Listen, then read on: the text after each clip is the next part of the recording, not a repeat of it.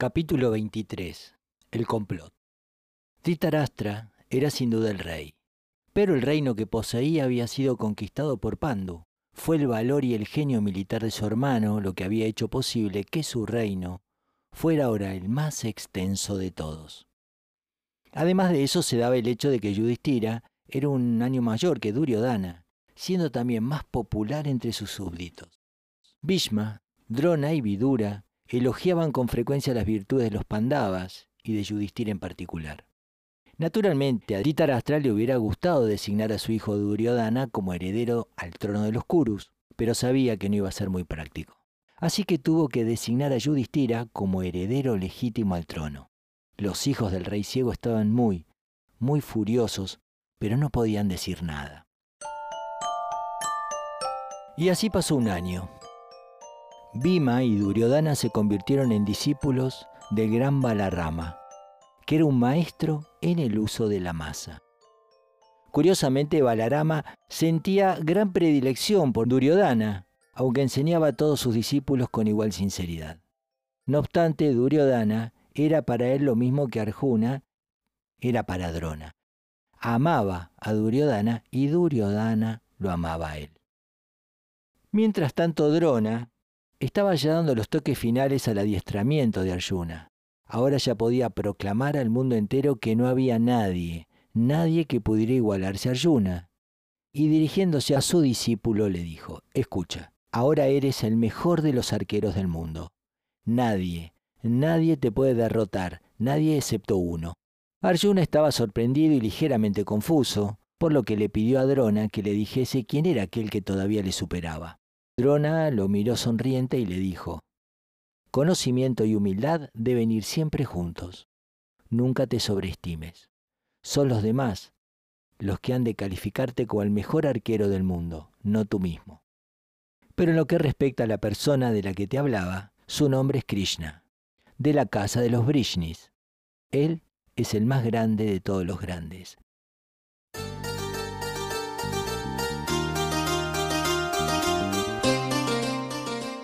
No hay nadie, nadie, que le pueda igualar en nada. Y no exagero cuando te digo esto.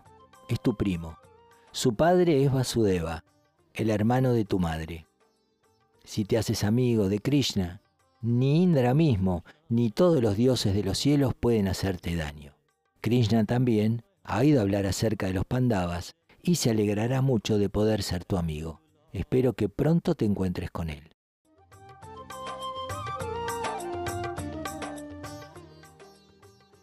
Ya hacía un año que Yudhishthira había sido nombrado heredero legítimo al trono de la casa de los Kurus.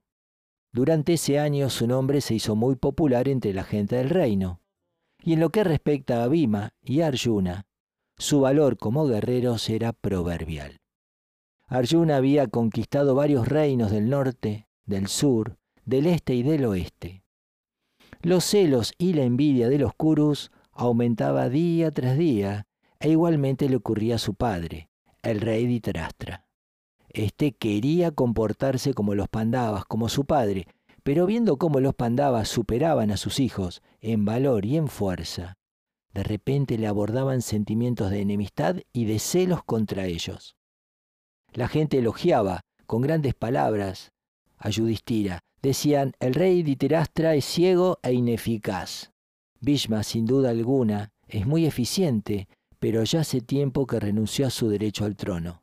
Duryodhana no es suficientemente bueno para gobernarnos, así que lo justo es que Yudhishthira sea nuestro rey. Estos comentarios que hacía la gente llegaron a oídos de Duryodhana, lo cual le causaba profundo dolor en sus entrañas.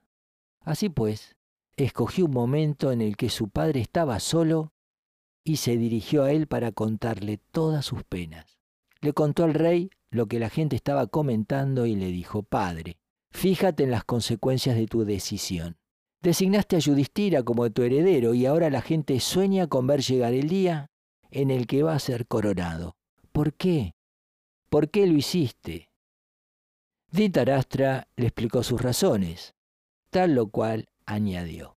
No tenía la mínima intención de negarte tus privilegios, pero ahora me encuentro con que estás lleno de envidia y celos hacia los Pandavas y particularmente hacia Bhima. Escucha, no tiene ningún sentido que intentes hacerles daño. Están bajo la protección de Bhishma y Vidura. Lo mejor que puedes hacer es tratar de olvidar este odio que tienes hacia ellos y tratar de comportarte como un hermano más. La gente de nuestro pueblo ha aceptado a Yudhishthira en su corazón y sería un suicidio hacer cualquier cosa en contra de él. El príncipe miró a su padre profundamente. Su cuerpo le temblaba de furia y apretaba sus manos agresivamente como conteniendo su ira. Luego le retiró la mirada bruscamente. Su vista vagaba por todas partes, con sus ojos enrojecidos de furia. Luego, dirigiéndose a su padre, le dijo, Padre, sé que dices eso porque tienes miedo, miedo de que alguien te esté escuchando, pero puedo asegurarte que no hay nadie aquí excepto tú y yo. Puedes ser franco conmigo y decirme cuáles son tus verdaderos sentimientos. Sabes que si Yudhishthira llega a ser rey, entonces su hijo reinará después de él, y después de él, su nieto. El reino caerá completamente en manos de los Pandavas. ¿Cómo podemos nosotros, los hijos del rey, estar dependiendo de estos odiosos Pandavas? Perderemos nuestra posición de príncipes y tendremos que servirles. Yo prefiero morir antes que depender de los Pandavas. Soy el hijo del rey, y como tal, en su día, he de ser el rey. Si sientes algún afecto por mí, debes hacer algo, si no me mataré. No tengo intención de hacer el más mínimo servicio a ese glotón de Bima. Ditarastra apoyó su mano sobre el hombro de su hijo y le dijo, Hijo mío, no te apenes. Yudhishthira, al igual que su padre Pandu, se ha ganado la admiración y aprobación de los súbditos del reino con su natural dulzura y gentileza. Si algo le sucediera, recaerían las culpas sobre nosotros. Los Pandavas son muy populares y Bhishma, Drona, Kripa y Vidura están de su parte. No podemos ponernos en contra de ellos. Estas son las razones por las que designé a Yudhishthira como heredero al trono. Padre, dijo Duryodhana, déjame decirte algo. Bhishma no merece nuestra consideración se ha mantenido indiferente hacia nosotros desde que llegaron nuestros primos. Nunca ha tomado partido por uno u otro bando. Cuando Bhima solía molestarnos y hacernos daño, el abuelo Bhishma permanecía indiferente, ignorando lo que ante él sucedía. Del mismo modo, cuando intenté matar a Bhima, él mantuvo la misma actitud, indiferente frente al hecho. Tengo el sentimiento de que ya no le importa nada de lo que aquí sucede.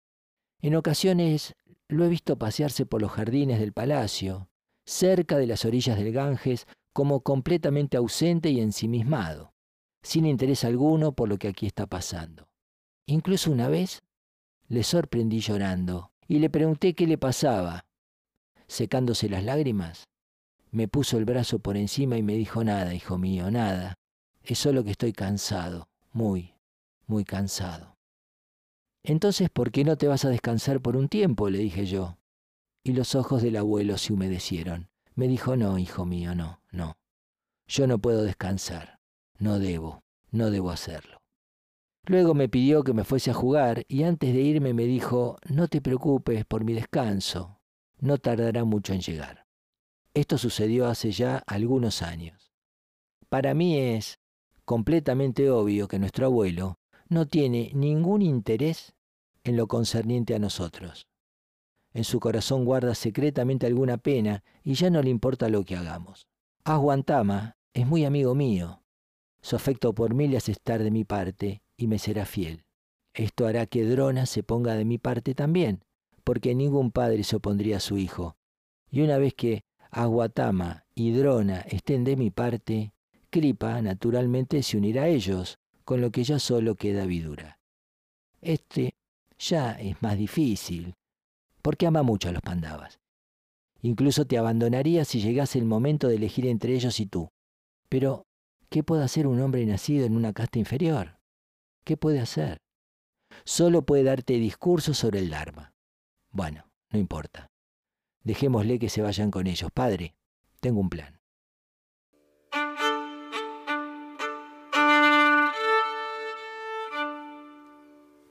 Si valiéndote de cualquier excusa pudieses enviar a los Pandavas junto con su madre a algún lugar lejos de esta ciudad, por ejemplo, a Varanavata, yo mientras trataría de ganarme el amor y el aprecio de los súbditos del reino. Después de un año, la gente ya se habría olvidado de Yudhishthira.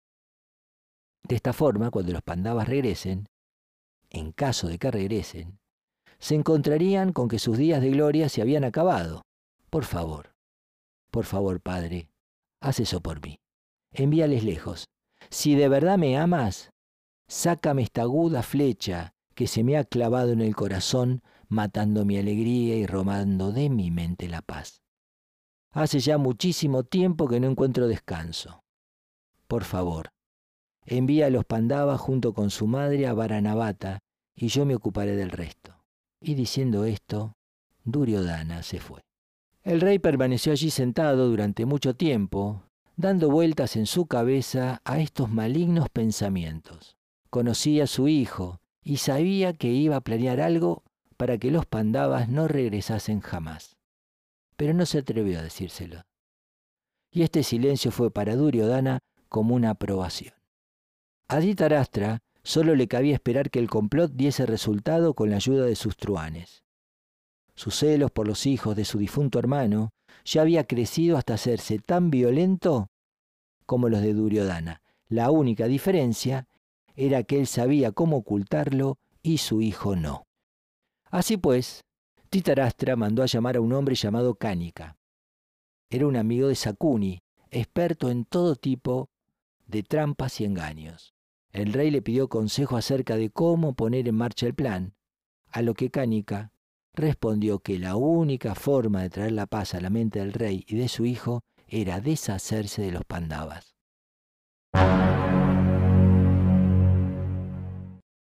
Pero recuerda, le dijo, has de aprender a ser hipócrita. Tienes que simular que los aprecias al mismo tiempo que buscas los medios para destruirlos, ya que la única cura posible es matarlos. Nunca estaremos seguros si el enemigo vive, pues siempre será una amenaza. Los árboles se talan mejor cuando son jóvenes que cuando han crecido. Los pandavas se están haciendo cada día más fuertes. Mejor es que te protejas a ti y a tus hijos. Acabo de decirte claramente qué es lo que hay que hacer. Y después de haberle dado su consejo al rey, Cánica se fue.